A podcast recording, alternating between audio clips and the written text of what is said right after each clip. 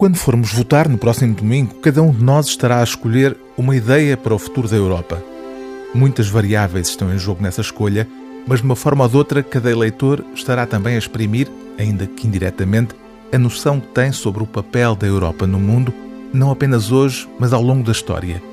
É nesse sentido que esta breve história da Europa pode tornar-se útil para consolidar ideias acerca daquilo que o autor considera ser a singular civilização europeia.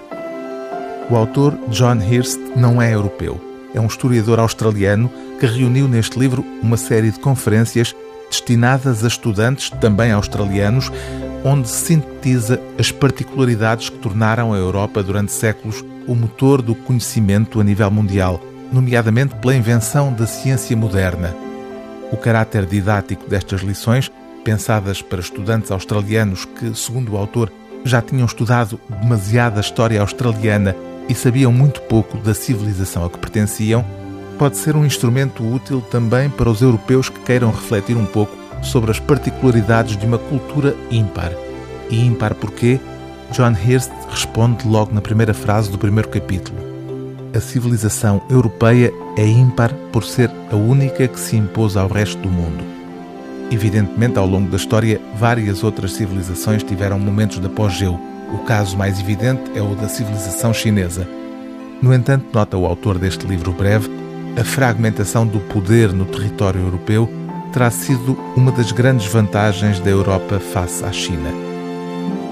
Na China, sublinha John Hirst, o poder estava inequivocamente centrado no imperador e a alta cultura do confucionismo sustentava o jugo imperial. O confucionismo era um guia de comportamento individual e público estava imbuído na sociedade e no Estado. Todos os que mandavam, oficial ou oficiosamente, eram versados nele e os candidatos a burocratas tinham de ser aprovados em exames nele baseados. Na Europa, o poder estava disperso. A alta cultura era compósita e não estava firmemente enraizada no poder secular. O dinamismo da economia e a agitação da vida intelectual no período moderno derivam de não haver nenhum poder dominante que, para o bem ou para o mal, os conformasse. A fé grega na matemática foi concretizada durante a Revolução Científica, que por sua vez fundou novas bases para a inovação tecnológica.